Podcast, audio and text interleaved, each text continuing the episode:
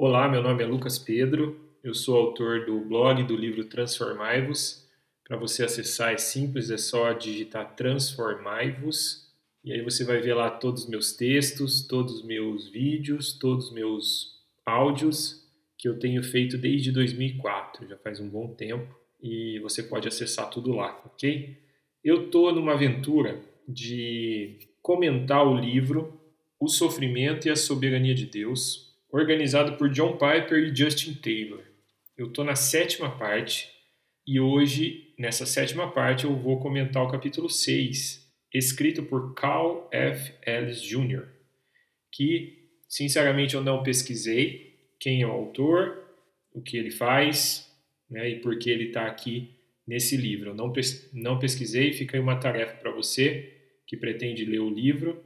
O livro é escrito por vários autores e eu já disse isso no, no episódio anterior, como é interessante esse tipo de livro que é escrito por vários autores, porque cada capítulo é uma aventura à parte, cada capítulo tem o seu tom, cada capítulo tem o seu jeito de ser escrito, do, o, o jeito do autor, enfim. O capítulo anterior, escrito ali pelo missionário, pelo filho de missionário, que também é missionário, Stephen F. Sant, como eu disse, dá a impressão que alguém escreveu para ele, que ele foi falando e alguém escreveu para ele, porque dá a impressão que é uma pessoa sem experiência nenhuma com a escrita.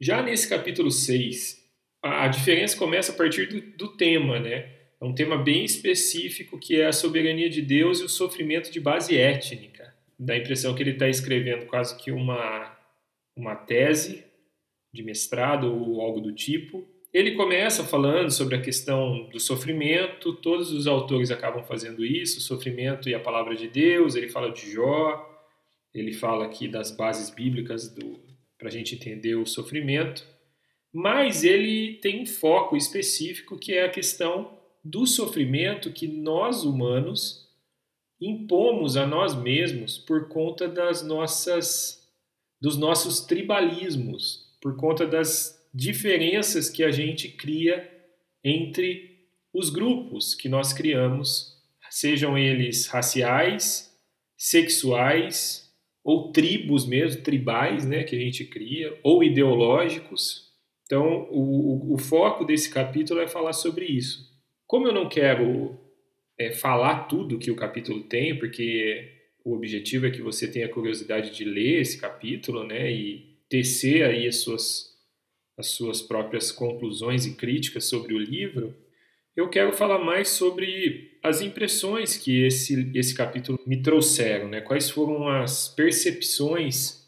E a primeira percepção que me trouxe é que esse é o tipo de sofrimento que Deus permite, né? em sua soberania, ele permite que aconteça, e é um sofrimento que vem baseado totalmente no nosso pecado, na nossa queda. Nós, por sermos seres, por estarmos caídos, nós nos agrupamos em grupos que têm o mesmo pensamento, em grupos que se acham iguais de alguma forma, mesmo que isso seja uma total ilusão. Você pega, por exemplo, uma nação, a ideia de que uma nação é um grupo homogêneo é uma loucura, é uma ilusão, mas muitas vezes a gente cria essa ilusão por conta disso, a gente resolve que outra nação, que outro povo é menor do que a gente e que esse outro povo pode ser, inclusive, dominado por nós. Outro dia eu estava conversando com meu filho e ele estava falando uma coisa interessante que o professor de história dele falou, que, de modo geral, se você olhar para o mapa mundi, os países do norte são mais desenvolvidos do que os países do sul. As nações do norte são mais desenvolvidas do que as nações do sul. Tem algumas exceções aí, mas a gente estava conversando sobre isso e uma coisa que, que fica bem claro quando você olha para a história é que os países do norte se desenvolveram primeiro. Olhando ali para o mapa mundi, os países do norte se desenvolveram primeiro. E por se desenvolver primeiro, por sair na frente, eles passaram para uma dinâmica, para um processo de dominação do Sul. Aí você pega a África, você pega a América do Sul, são lugares que foram dominados pelos reinos do Norte. por muitos anos, por muitas décadas. E por que isso? Por uma questão de poder, por uma questão de dominação, mas faz parte do ser humano essa essa predisposição, né? faz parte do ser humano cair dessa predisposição para criar esses grupos e, fortalecer esses grupos que eles julgam iguais para dominar e subjugar outros grupos. E isso é uma das maiores causas do sofrimento humano. Uma outra percepção que eu tive lendo esse capítulo é que quando a gente olha para a palavra de Deus, a gente percebe que Deus tem um olhar crítico sobre essas nossas organizações tribais. Veja, por exemplo, pelo fato dele ter escolhido um povo em especial. Não só escolheu, como ele separou, como ele trabalhou para que esse povo se desenvolvesse como nação. Então ele olhou para esse povo em especial.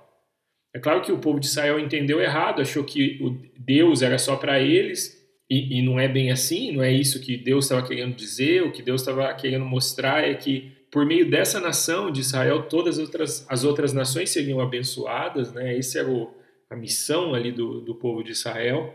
Uma outra coisa que, que eu me lembrei ao ler o livro é que em alguns momentos na história do povo de Israel, Deus levanta em sua soberania inimigos para subjugar o povo de Israel. Então Deus tem um olhar para nós como indivíduos e também um olhar para nós como nações, como povos, como tribos. É muito interessante olhar para isso. O autor do, desse capítulo ele é bem profundo. Ele, inclusive, o, tem algumas ilustrações, alguns gráficos aqui sobre esse tema da questão do sofrimento de base étnica. Tem, por exemplo, uma questão que ele coloca que é muito interessante, que é a, a questão do que ele fala que o, o sofrimento de base étnica ele tem uma dimensão relacional, que é essa essa dimensão mais assim, eu diria, do varejo, das nossas relações interpessoais, e ela tem uma dimensão muito maior, que é uma dimensão sistêmica, que é inclusive quando o povo que é subjugado se entende inferiorizado e tem até um autorracismo, que é quando aquele sofrimento já se tornou sistêmico, já está introduzido ali na sociedade. Bom, no final do, do capítulo, ele coloca a percepção divina do sofrimento. O que Deus acha desse sofrimento que nós mesmos colocamos sobre nós mesmos. Então ele cita alguns textos, como por exemplo Jeremias 22, 3, que diz o seguinte: Executai o direito e a justiça e livrai o oprimido das mãos do opressor.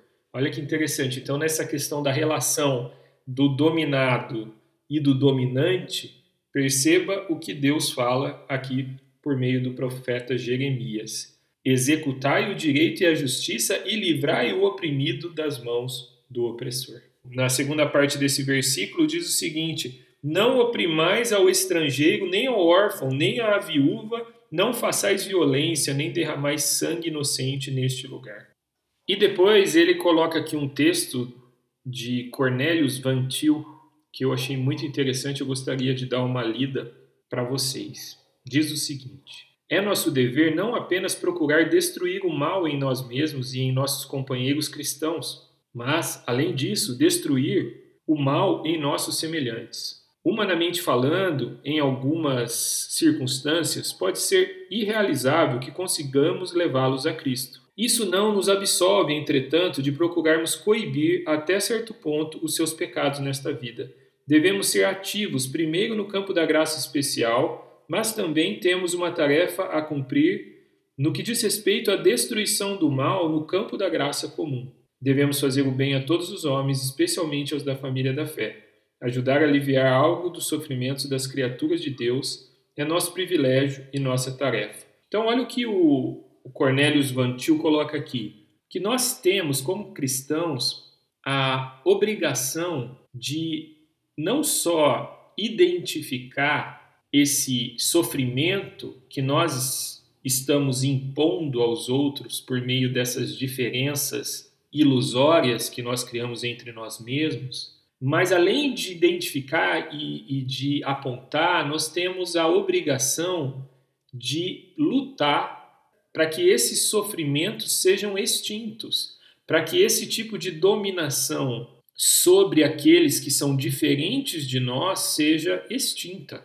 A responsabilidade de identificar, de apontar essas dominações que causam sofrimento, que podem ser simplesmente relacionais, mas também podem já estar enraizada nos nossos sistemas de vida, como também a gente tem a obrigação, pela palavra de Deus, de buscar eliminar esses sofrimentos. Como? Por meio da busca da justiça e da igualdade. E isso não é baseado em valores humanistas que a gente está falando isso. Aqui o autor, antes de partir para isso, ele coloca diversos textos bíblicos do Velho Testamento que mostram essa vontade de Deus de que a gente aprenda a não subjugar as pessoas por algumas diferenças ilusórias que a gente cria entre nós e elas.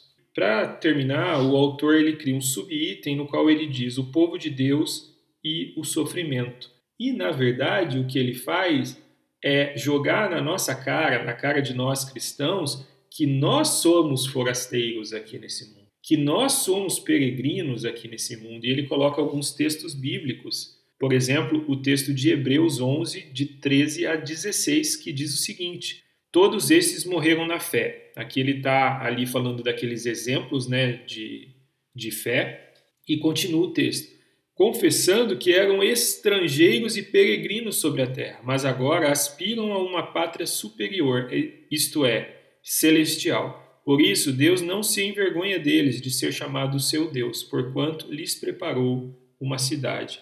O que o autor está colocando aqui é que o cristão deve ter uma percepção de que aqui ele não é para ser dominante e muito menos opressor de outros povos, de outros grupos, de outras tribos.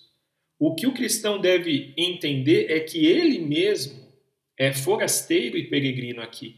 E por se entender como forasteiro e peregrino, ele deve ter exercer amor, exercer justiça, lutar por justiça, para que esse sofrimento baseado em diferenças étnicas, raciais e sexuais, sejam quais for, que elas sejam reduzidas ao máximo aqui nessa vida que nós vivemos.